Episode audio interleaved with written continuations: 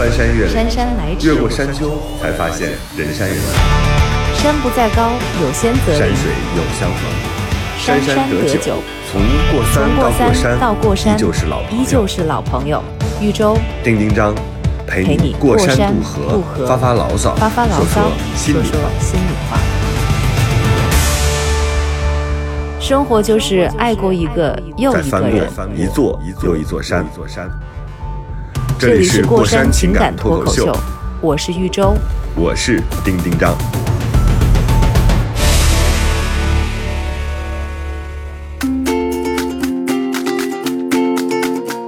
Hello，大家好，这里是过山情感脱口秀，我是丁丁张。大家好我们又回来了。我是玉州，我们回来了大！家好，我是方玲，We are coming。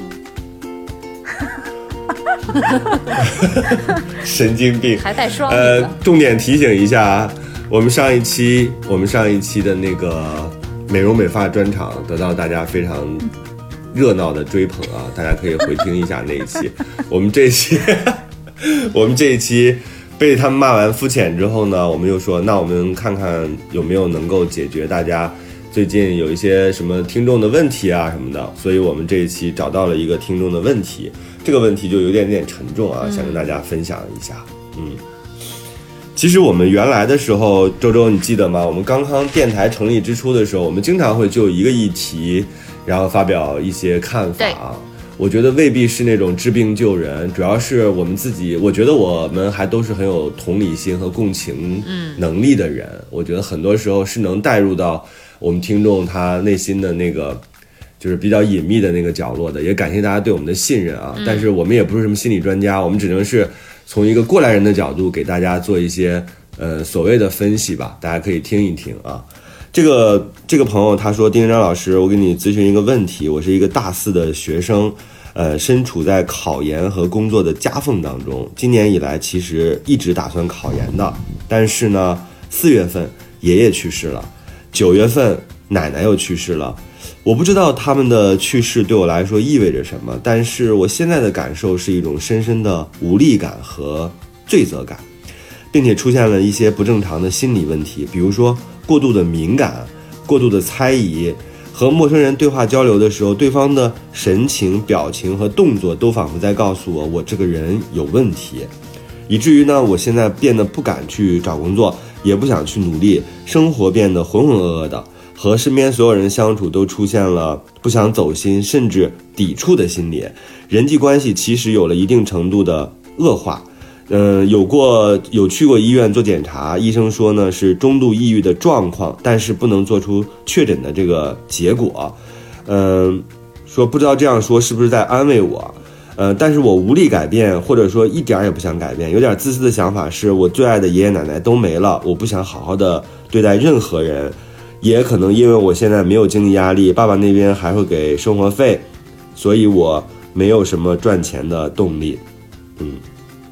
我们先说到这第一段啊，我自己读到这儿的时候，其实我是有一点点沉重的，但我觉得它里边提供的那个信息，他说医生说你你是中度抑郁的状况，但不能作为确诊的结果。我觉得这个医生不会骗你的啊，他不会为了安慰你说就不给你确诊这个，说你你状态还挺好的。抑郁的状态其实是每个人在阶段性都有可能会发生的，这个我是知道的，因为我身边有朋友是这样的。但是他后边他随着他自己自己的心理上调节，包括他工作变得更满，他有一些变化的。所以这个我觉得你不要自己在那乱猜是不是确诊啊，是不是医生在安慰你才给你这样做出这样的判断啊？这个我觉得医生还是比较客观的。但是我听到你自己讲这个爷爷奶奶去世什么的，我觉得这个确实是有可能给你造成了一些心理上的负担。嗯，这个我觉得也比较正常吧。那个周周和方玲，你们怎么看？我觉得就是失去至亲这个事情，它给我们带来的那个打击和和冲击，是一定比我们想象中要更强的。就是很多人其实会忽略这一点，可能自己以为没有那么严重，但是实际上客观上其实会给你心理造成很大的一个冲击。尤其他又是比较小的这个状态，然后再加上他最近的那个心理的状况，他之前说。对那个别的人打交打交道的时候啊，会有那种恐惧的心理啊，包括他觉得别人在说他，这种其实是典型的那种抑郁症的一些表现。但是当然，医人医生如果说不确诊，但是我觉得至少他是有这种状况。那我我感觉他现在。就是再加上，我不知道他有没有生活和学习过程当中有没有碰到其他的事情给他造成一些压力，还是只是说爷爷奶奶他的最亲的人就是失去，呃，失去至亲的这个这个悲痛给他带来的打击，导致了他现在这个东西。但我觉得他现在如果这种状况的话，我没有看出来他有比较足的自我调节的能力，所以我觉得他其实是可以进行一些就是医学上面的干预的，至少。我看到这个的话，我想到的两点，第一个是，嗯，因为。就是生死的这一个话题，我们在平时生活当中不是太多能聊到，但是呢，在我们的人生某一个阶段，迟早都会要面临这样的一个一个冲击。对你一定要要要去看待，要去讨论生和死，然后你你你讨论的是你自己认识的人，甚至是你很亲最亲的人的生和死，这种生死离别，我觉得就是嗯，这是一个功课，每个人都要去经历，而且要去学习的。那。我不知道这个东西有会不会有帮助，但我所了解的，我有限的这个知识范围内，我了解的有一本书是会讲到谈及这个生死，就是《西藏生死书》，然后它确实也是帮助了很多人去了解这个生，了解死亡这个。那我觉得他如果实在找不到别的那个方法的话，他可以去读一读这本书，没准儿能够给他一些启发。这是第一，第二，嗯，呃，每一个学校应该现在都比较注重这种心理健康的教育，可呃，应该是会有安排心理辅导老师的。嗯，我觉得他很有必要，他不见得一定要去医院啊，就是去找那种付费的那种心理的这种治疗。但是我觉得他一定是要找一个专业的人士去看学校有没有提供这方面的服务，去跟他们去聊，哪怕是就是就是聊，就是说，不见得一定要吃药，但是。他们是专业的，应该能够让你至少比你自己一个人去琢磨会更有帮助。所以，我这是两点我想到的，给他的一些建议吧。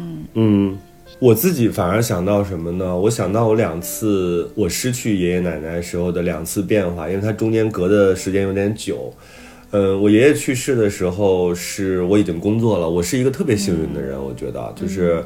比较晚才经历这个事情，就等你等你心里已经逐渐健全了啊，你自己才开始经历这些所谓的至亲的离开。我觉得对我来说是我真的很幸运了。是的，嗯，但是两次离两次离别，我觉得我是有非常明显差异的。嗯，比如说我爷爷去世的时候，我就是非常悲伤，然后就是哭。嗯，有很多特别外化的那种悲痛的行为，然后我当时还特别不理解，我我我伯伯就是我爸的哥哥，他们在处理完丧事之后，他们可以谈笑风生，就很像那个《请回答一九八八》里的那个德善，看到自己呃家人好像大人看到老人去世了，并没有特别悲伤。我那个时候甚至有一股恨，就是我说，嗯，你的就是我当时就在想，我伯伯。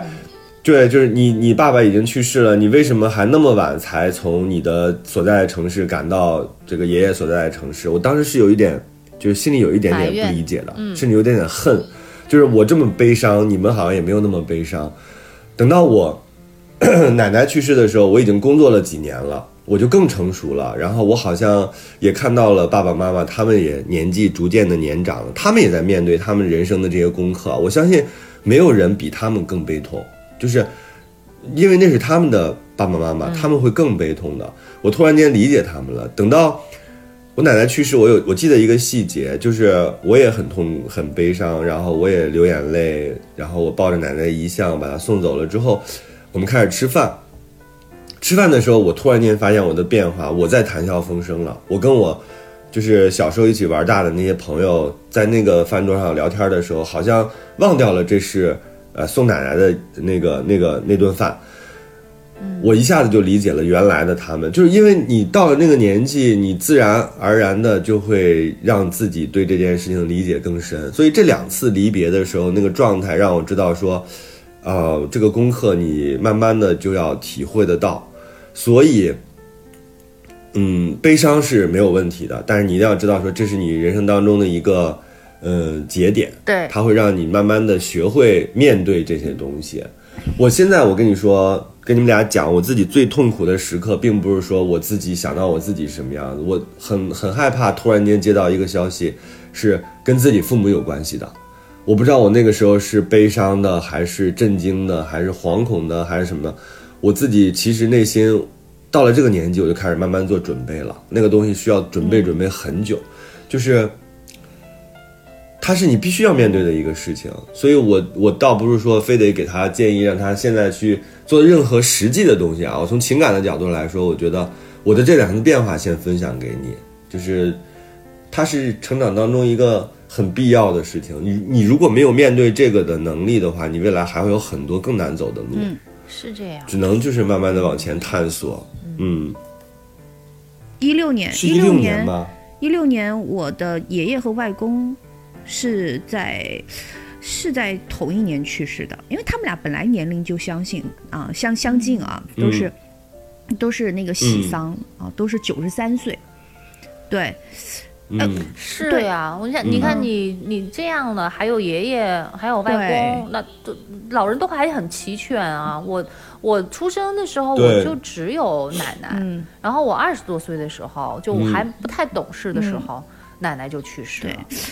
对，所以你是一六年才已经真的是很好。对，因为因为我觉得这个小朋友九十多岁，这个给你写信的这个小朋友，其实问到我们蛮好的。因为我们年纪都比他们长一都都比他们长一截，但是你知道，就说刚刚提醒了我，就是这个小朋友是不是在爷爷奶奶这个去世之外，自己还有什么其他的状况上的不不不如意？因为他给了一个很明确的信息，就是嗯，他不愿意接触任何人，他觉得爷爷奶奶最疼他，失去了任他这他俩之后呢，他觉得他不用对任何人讨好和负责了。或者是对任何人有任何的付感受上的付出了，我觉得可能是因为爷爷奶奶首先是他很大的一个支撑，第二是因为他可能本身在自己的这个环境当中，他也有一些人际交往上的困惑，啊，当然这个就另述一提了哈，另述他只会让这个问题加重，就是但是在亲人离开这件事情上，年龄真的是一个很重要的事情。二十多岁跟三十多岁跟四十多岁一定会截然不同，这个是我觉得我们仨都算过来人能够感受到的事情。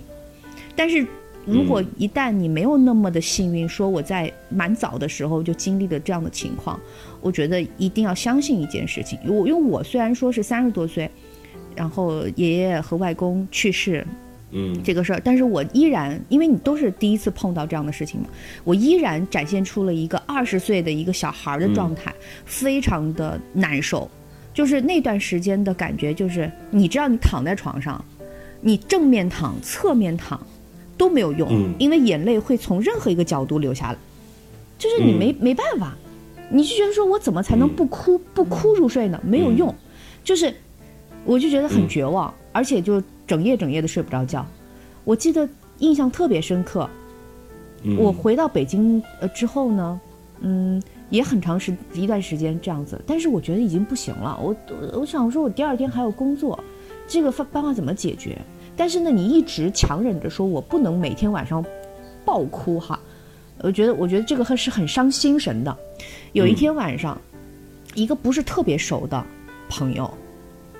给我发了个微信，大概也是夜里两三点，就那他那一句话呢，就彻底的让我崩溃了，然后大哭了一场。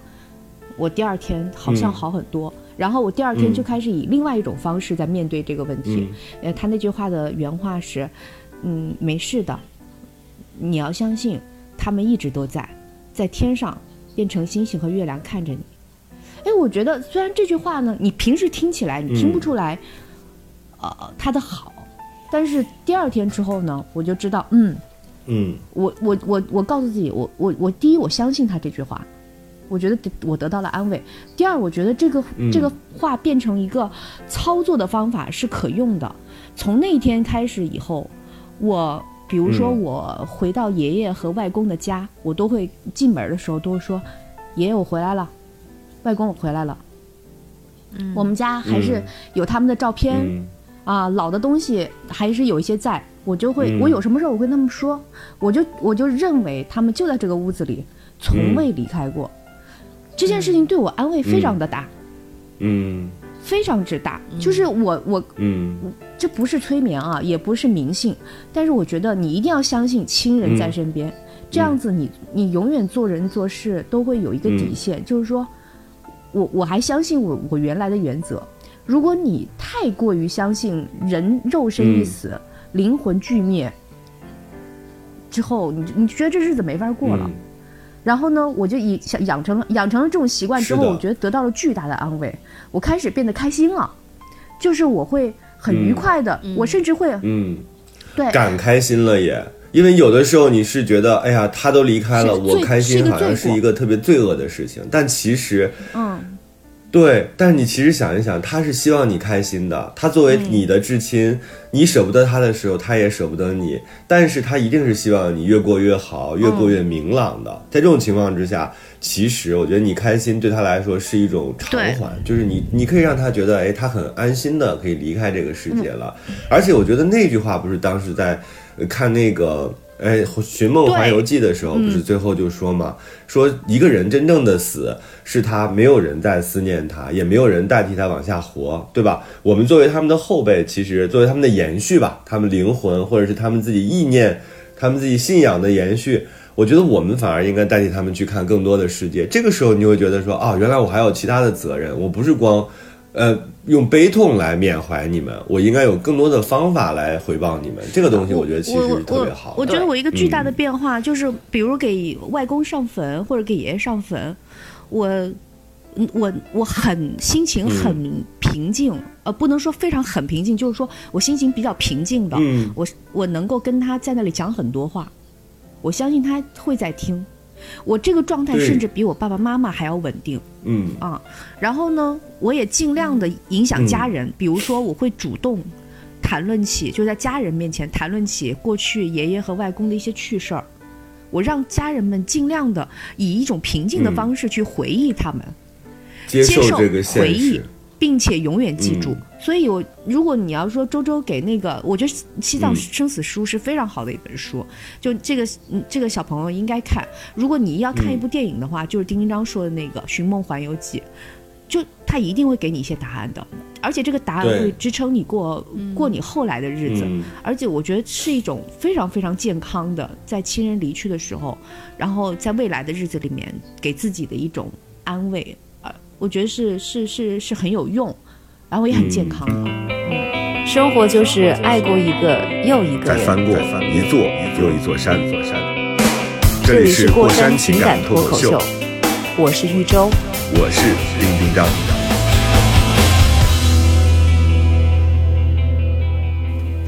我们今天在聊这个话题的时候，好像感觉没有办法铺音乐了，但是我自己又觉得它并不是那么沉重啊。我因为这个是一个人之常情，就是我们该悲伤的时候悲伤，该呃昂头挺胸往前走的时候往前走。这让我想起前两天不是又在过一个就是呃送寒衣。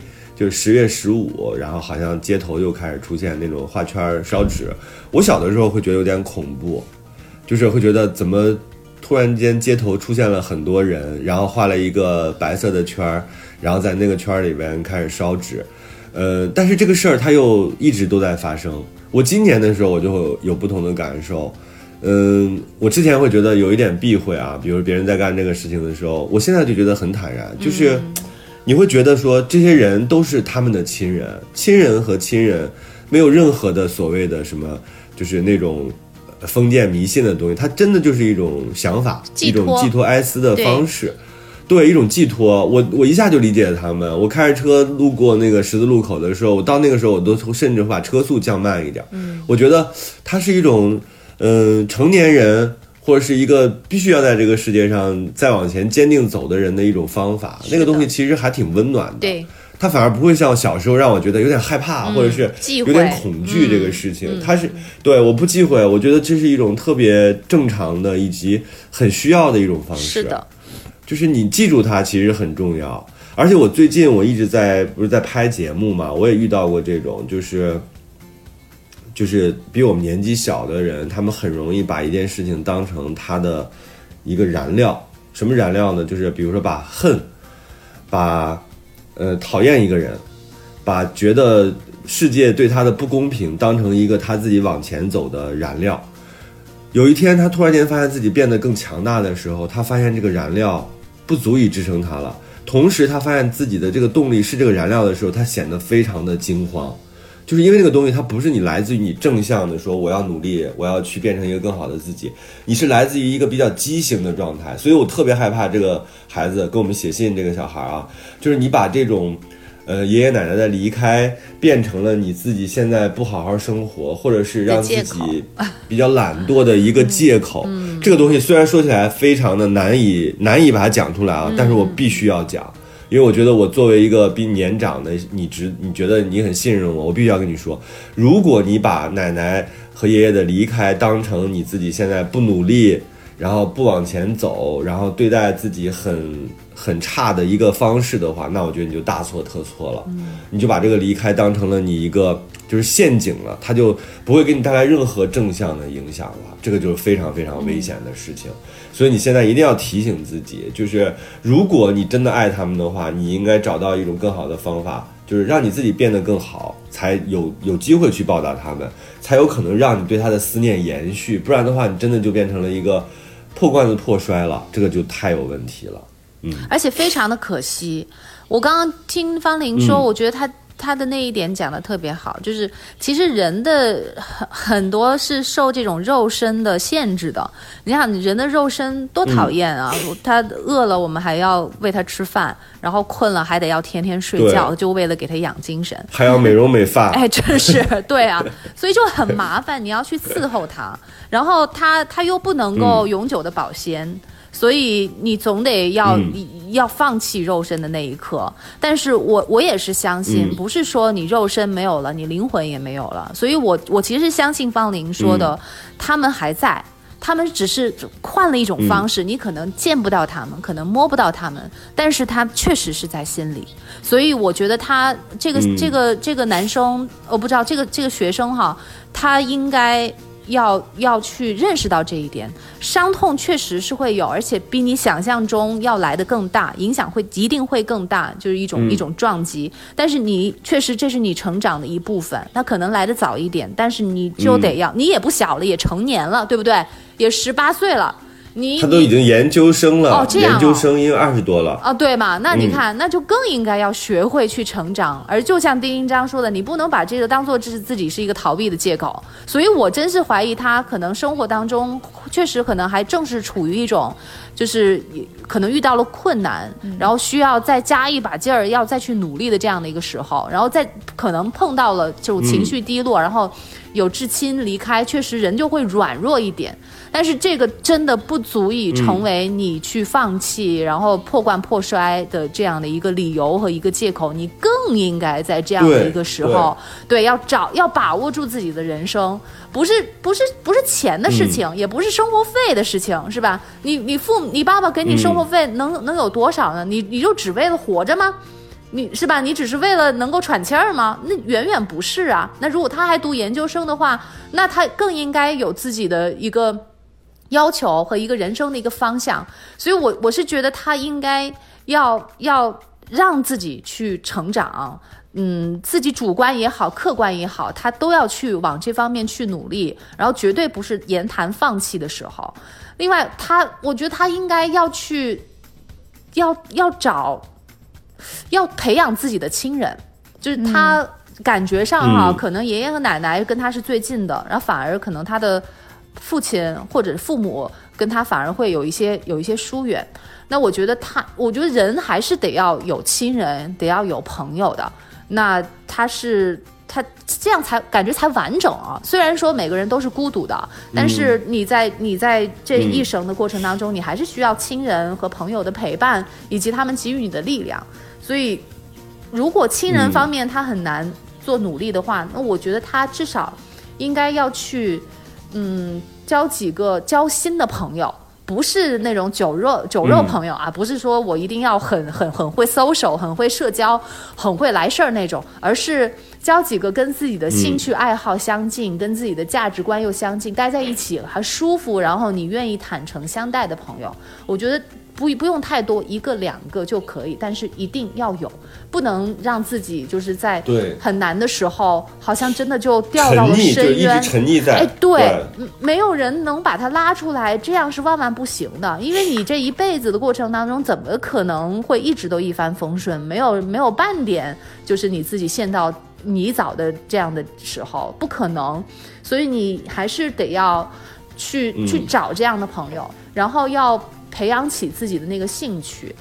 嗯，要一定要让自己好起来。我觉得没有什么时候都不而且我觉得中国中国有很多那个中国有很多礼节啊，就是那个所谓的就是扶桑的这个时间什么的，我觉得它其实设计的挺聪明的。嗯虽然我很冷血讲这个话啊，比如说你有头七，嗯你有什么二期，有三期，有什么七期，它为什么要给你设置这样的时间？它是让你在这个节点上就定期的输送你的情绪的。对，比如说你在头七的时候，你非常悲痛，是吧？还有一些传说说家人会回来看你啊什么的，就是他有很多各种各样的说法。但为什么他会有这个逐渐推进、逐渐离得越来越远的这个时间呢？是想让你在阶段性的输出之后，你要告别他之后再重新上路的。是的，所以反而就是你要利用好这样的节点，把这个节点当成你真的就你该崩溃崩溃，你能不能就在那个节点上哭？是你这七天发生的事情，你这二十一天发生的事情，你这四十九天发生的事情，你都可以讲给他们听。对但是你不能在每天都这样，每时每刻。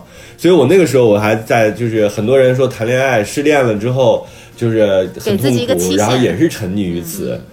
对，你要给自己一个期限，就是为什么古人会设计这样的，就是它可能跟节气啊，跟整个大的这个时间时间都有关系。它为什么会这样？它就是让你去做很好的告别的。这个告别可能很漫长啊，甚至还有周年呀、还有三周年呀、它有这样的大型的这种祭祀的这种仪式，他就是为了让你跟他好好的告别的，而且让在你让你是正常工作之余，在一个节点上去跟他做告别。所以这个事儿，我觉得真的要好好的想一想，不要在那个里边沉溺太久，甚至影响到自己正常的生活了。那如果我是很疼 很疼你的这个爷爷奶奶的话，我看了之后，我肯定会特别崩溃的，是。就绝不能就一直这样。嗯嗯，他是掉进去了，他我我感觉，但是他应该嗯还是就是有希望的，因为他会找到我们，找到丁丁张来跟你说这件事情。他一定是，所以他其实还是有那种嗯自救的欲望、求生的欲望，所以我我我觉得对他对，你你自己再努一把力，没有问没有问题的。就是人生好难的，我跟你讲、是吧？就不光是你现在难，我觉得跟你讲，以后可能你还会碰到比现在更难的事情，没有办法，咱们只能接受，咱们只能度过去。就是只有这一条路，嗯所以你你是遍体鳞伤，你你哭哭啼啼你也是度过，然后你还不如你自己是吧，拍拍胸脯，然后迎着阳光我就朝前走，咬着牙朝前走，也要把这条路给走。我真是觉得我的方法特别好。对嗯，我觉得他应该试一试。对，嗯这就真的就是我刚刚说的那个方法。你你嗯因为他现在的状态是觉得他们离开了，等你呃转换那个想法，觉得说嗯他们还在，只是。就你一定要当成他们还在，就是嗯。我我我我我现在我现在嗯。家里面啊，我自己家里面有一件我外公穿了一辈子的军大衣，没有洗，上面是他的味道，还有一个我我爷爷用了一辈子的收音机，啊，是他每天手上握着的东西。这两个东西现在我自己的家里，包在新家里面，我没有觉得，我我觉得他就应该在，而且我觉得他们在，我就我就能够闻到它的嗯。味道。安心。对，然后我不认我不认为我现在这嗯种还是在沉溺过去，因为我现在日常我是想不起来这些事儿的。但是呢，我想起来的时候，第一不难过，对第二不呃呃呃就是不恐惧，嗯没有恐惧，没有难过，我只是说，你看他们在，我还可以跟他们说话。我相信这些东西留下来是有价嗯这个价值和意义的。就你如果觉得自己自己本身，比如说我在这件事情上性格是比较软弱，如果你真的觉得自己没有那么强，没有那么厉害，你就做一个软弱的人，你把这个软弱变成一个可期可期待的方式，就是。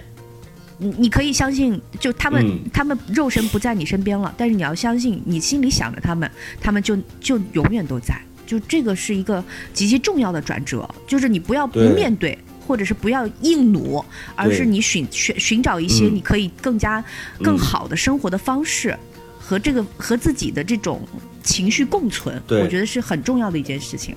他能做啊，嗯，对，我觉得这孩子应该在自己再定一个更切合实际的目标，比如说二零二零年，现在其实只有一个多月了哈，就是你在这个时间里边你要干点什么，就是越小的目标，其实越容易帮助你进入到正正，就是比较一个步入正轨的这种生活状态当中来。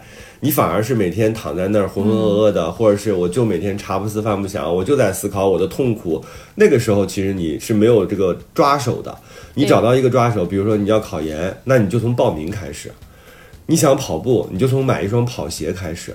你想干任何的事情，你都要从那那个事情最最最开始。你要没有报名的话，你怎么考啊？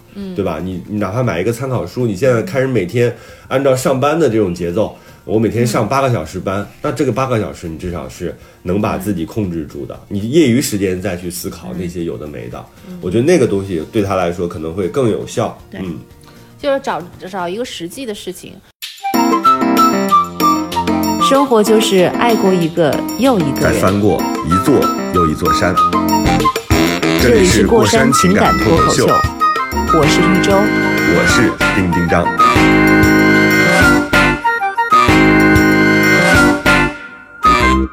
我刚刚就是突然想到，就是二十一进入二十一世纪之后，其实就是精神还有心理世界是是人类的一个一个主题啊，比比二十世纪来讲要要更突出一点。嗯，尤其在都市里面的人会有太多的情绪，呃，而且都会往往把他们放大啊，悲伤也好，压力、焦虑，呃，渴望是吧，欲望这种的情绪都很多。但我是觉得，嗯，因为人嘛，本来就是就是这样的很复杂的一个动物，所以我们是没有办法去逃避他们，逃逃避这些那个情绪，嗯去去规避他们。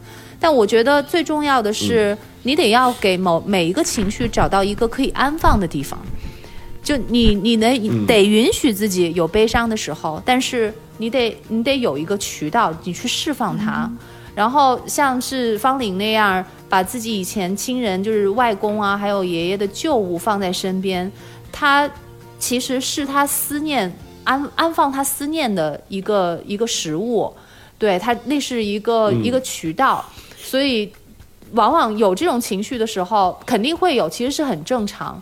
所以你就不用害怕，你反而能够更好的去接受它，你把它放在合适的地方，然后这个情绪自然而然的就过去了。所以我们最我们要找到的就是，能要找到这些盒子，准确的把我们的这些很复杂的情绪给放进去，然后等待这个情绪的流逝。嗯，过去了之后，那就又恢复了正常。但是你一定不能够就是慌。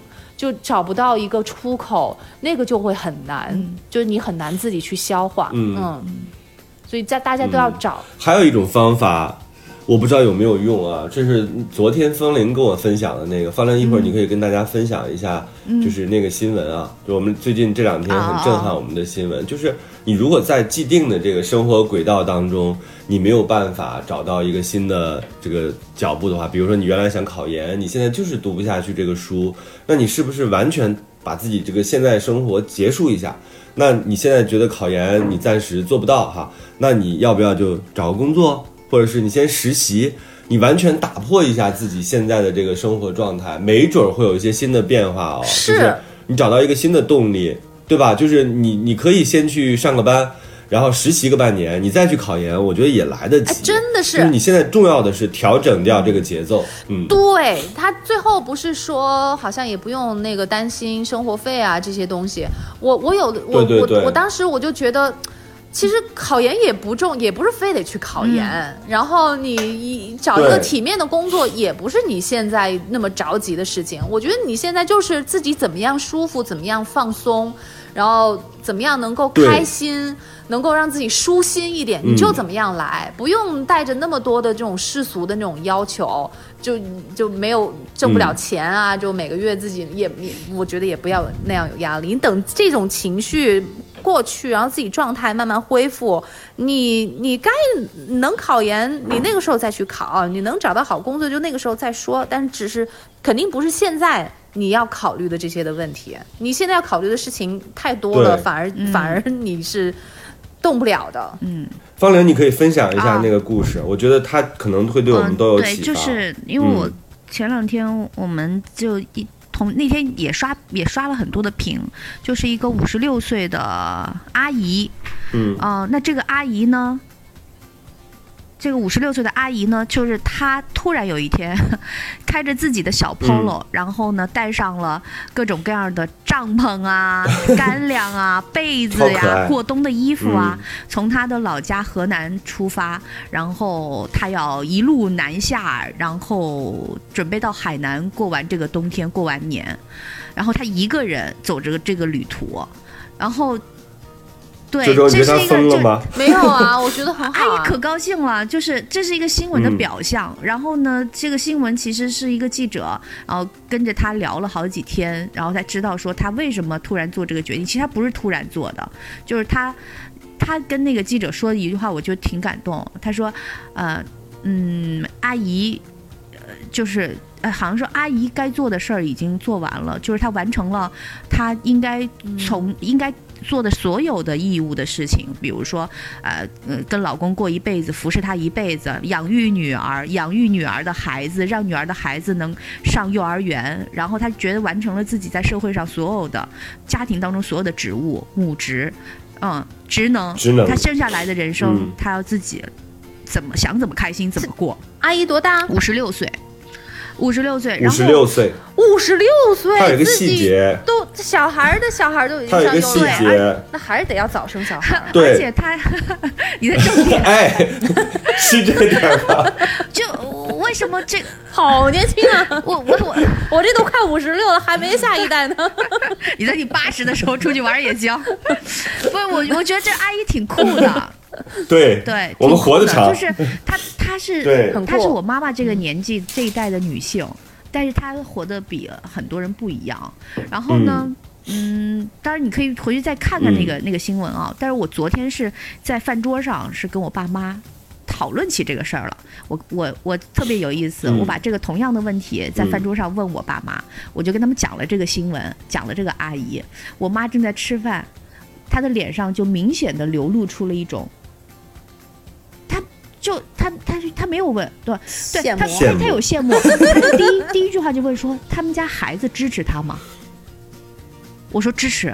我说他在、嗯，看，这是顾对虑，。她说我说他女儿支持的，对，我说他女虑的点，婿可能也支持。然后我爸的重点是，诶，他把家里车开走了，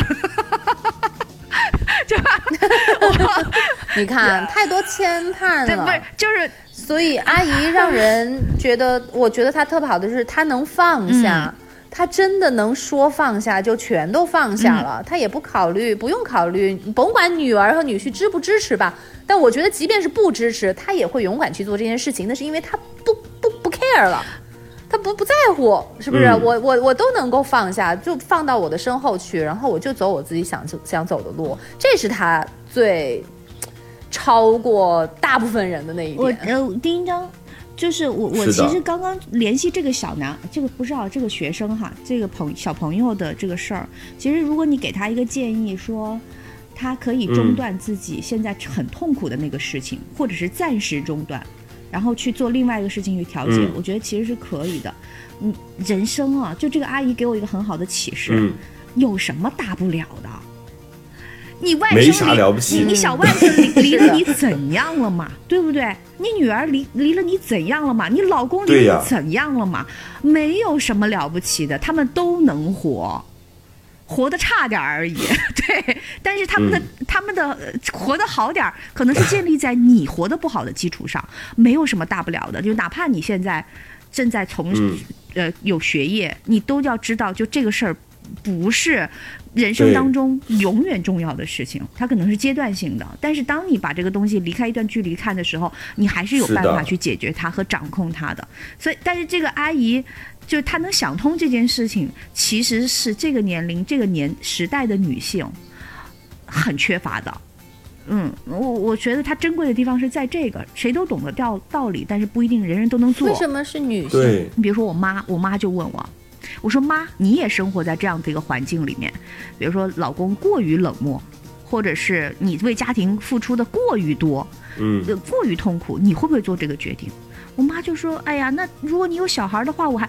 我说你嗯。看，就没办法，因为她的固定思维是这样子的，就是所以我觉得这个阿姨很可爱的地方但，是，嗯但是啊，但我觉得你的妈妈可能跟阿姨处境不一样，至少啊，你的妈妈在家庭生活是幸福的，就是没有可能。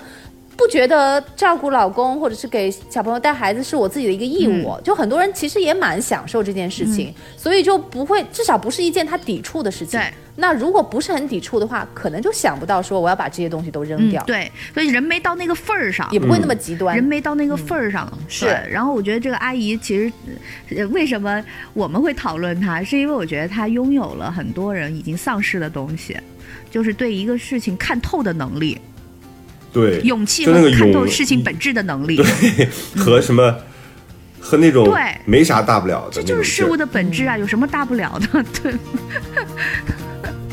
挺好的。祝阿姨过个好年。阿姨现在在颠沛流离当中，对。跑不停啊，生活就是爱过一个又一个人。再翻过一座又一座山。这里是过山情感脱口秀，我是一周。我是丁丁张。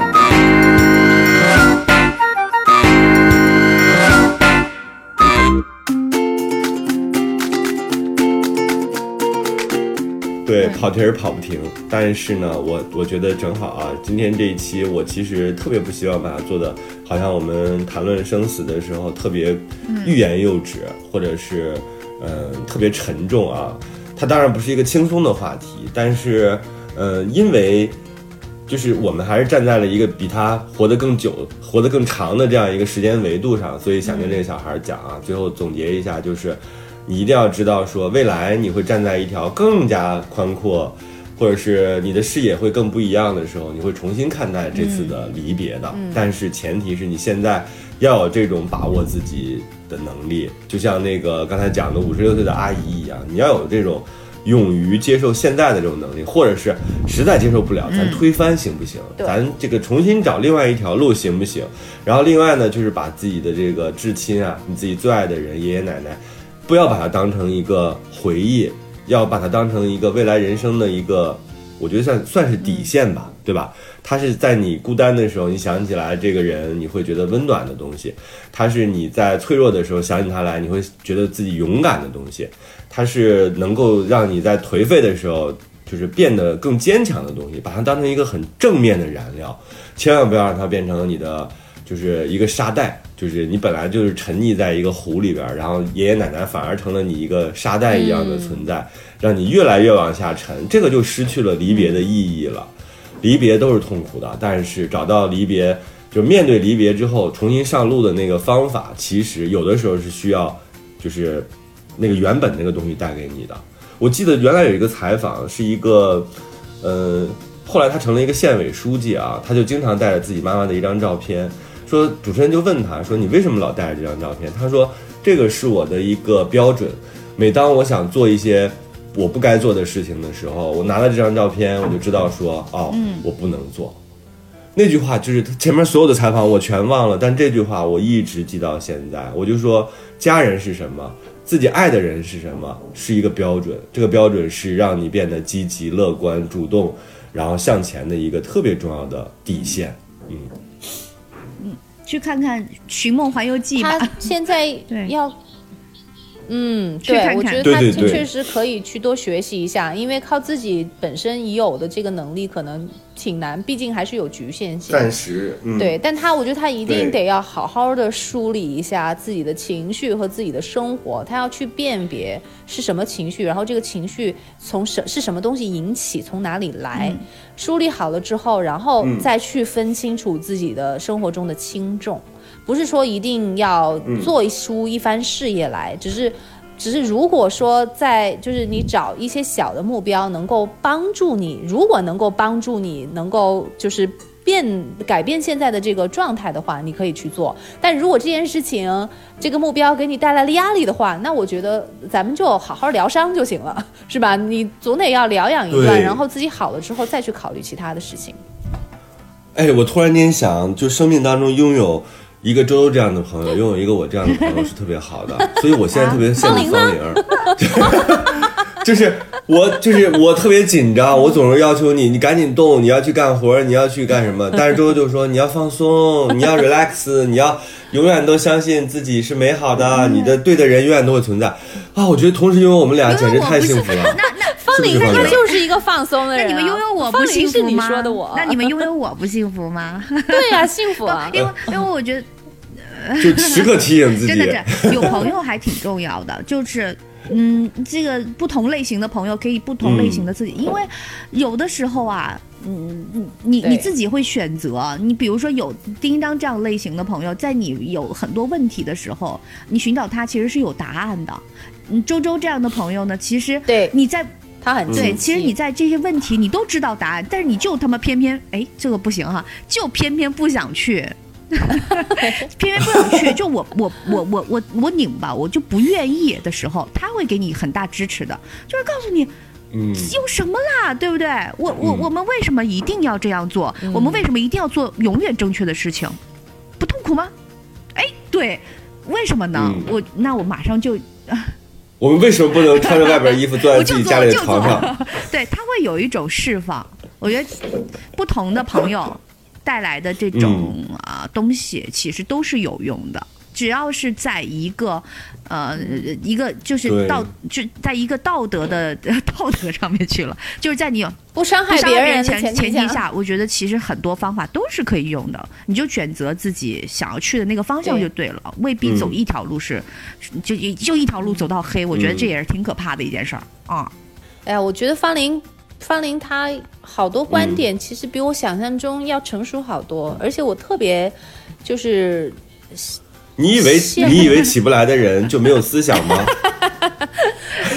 我我我很羡慕，我觉得他，我羡慕他，他有一点做得特别好，是他跟亲人的那个关系处理的特别好。对一个是很因为这几期他比如讲到跟父母的，对对对跟自己这个逝去亲人的，他都很好。对我，刚才我就在听这个的时候，我就特别感动。嗯我就说，一方面我要给给这个周周说感谢，就是因为上次你记得我那个情绪出问题的时候，你跟我讲的那些话，对我来说，我又特别容易吸收，我就把它吸收了，我哦就变得很放松。然后我。对，然后另外就想跟方玲就是说抱歉，因为有的时候我真的是对她太苛刻，就是我最近跟她接触太多了，所以你嗯。你是能及时反省，你及时反省到甚至你还没有要求你就开始反省了，所以我觉得你也没有太给别人压力，我觉得你挺好的。知道特别有意思是啥吗？就是，嗯，金一章觉得对我苛刻，其实我觉得还好，可能是因为我我也我也嗯生活在别人对我的这种感觉里，因为我是一个经常容易挑战别人某些底线的人啊，我必须承认，我如果是是一个上、上班族的话，我一定嗯。不是一个好的老板喜欢的上班族，我容易挑战到某些底线，但是呢，我发现哎，我也是，对对，因为我有我不仅是有一些问题，而且我我还叛逆，我有一点叛逆，但这种叛逆是那种有个性，对有一点叛逆的那种暗搓搓的那种东西。但是我发现，哎，丁一章，嗯我也是，丁一章也会想一个问题，说你你这么让我。挑战我的底线，然后我我我我的在我的标准里，我跟你有的时候很痛苦，那为啥你还在这儿？就我们俩的关系还还还存续着，那一定嗯我也是有我的魅力的，我是这么想的，你知道吗？啊，我觉得嗯，你想想，他那天就能就那么爱开车吗？竟然会因为这个在外边出差，然后租了一辆车，就是影响到自己回北京，然后就导致我看不了那个话剧，你不觉得很抓狂吗？这样的事情怎么可能会发生在我的世界当中？就是就可能啊，因为你不能掌控别人，我也掌控不了还车的时间。哎，金一所以，我知道那一天下午我一直在找好朋友，真的就就是因为有有我一直在找，我说，哎，我说周周要在就好了，就是。我那一天下一天下午，我找了大概七八波人，说晚上你有时间吗？那是那是下午四点钟，我要看一个七点半的话对剧。对对对啊，你还得专门找个伴儿一起去啊。对，他对啊，我希望你不想浪费票嘛。他他他也是啊，我以为没有伴儿不行，没有，嗯，就就他就觉得这个事儿应该有伴儿才能去。不，啊我没有伴儿也可以。我我经常会一个人看电影什么的，但是那是基于我想好了，我自己一个人去，我觉得完全没有问题。对，但是如果前面我设定是我们俩一起看的状态，那个东西我就觉得很烦躁。没事儿嗯，但所以我你看，我本身我是觉得方林他已经是出差了，然后他原来的计划是还要开下了车飞机，他下了飞机，然后从北京的机场，哎，机场赶到市中心，然后去看一个画技。我也觉得这有点太非人性了，真的，我觉得太累了，嗯就真的有必要一定要。表现出这么有诚意吗？就就太有点太逼迫自己了。所以他可能是一个谎言，就他那边有别的不事儿。是谎言，这样不是谎言。另外给大家一个小贴士哦，如果你在外地租车的话，一定要留足到机场的时间，嗯因为还车需要时间。对，我觉得这个小小贴士，这还用你说吗？因为这个是，我觉得这个小，这还叫贴士吗？这不常识吗？因为这个小贴士可能对大部分听众没有用。好了，那这好吧，好吧，好，这一期就是这样了啊！就是那个朋友，你想想，我们为什么从一个好像看似沉重的话题开始，到一个轻松的话题结束？就是生活就是这样的。你现在感觉好像很沉重，但是你未来一定有那个很开心的那一天。希望你自己能够慢慢的走出来，随时跟我们联系啊！这里是过山情感脱口秀，我是丁丁张，我是玉州，谢谢你信任我们，我们希望大家都好好的。我是方玲，对，只要底线不低于我，日子都能过啊。方玲，啥呀？你怎么了？拜拜。好吧，啥玩意儿这是？再见。好，拜拜。拜拜哎。，那大家如果有什么想要说的话，也可以给我们留言，是吧？在我们的那个微博下对面。对对，嗯，微博微博钉钉张，或者是在我们网易云音乐下边的那个评论区给我们留言，我们都能看得见，我们都会看的。好吧？嗯，拜拜。嗯，好，拜拜。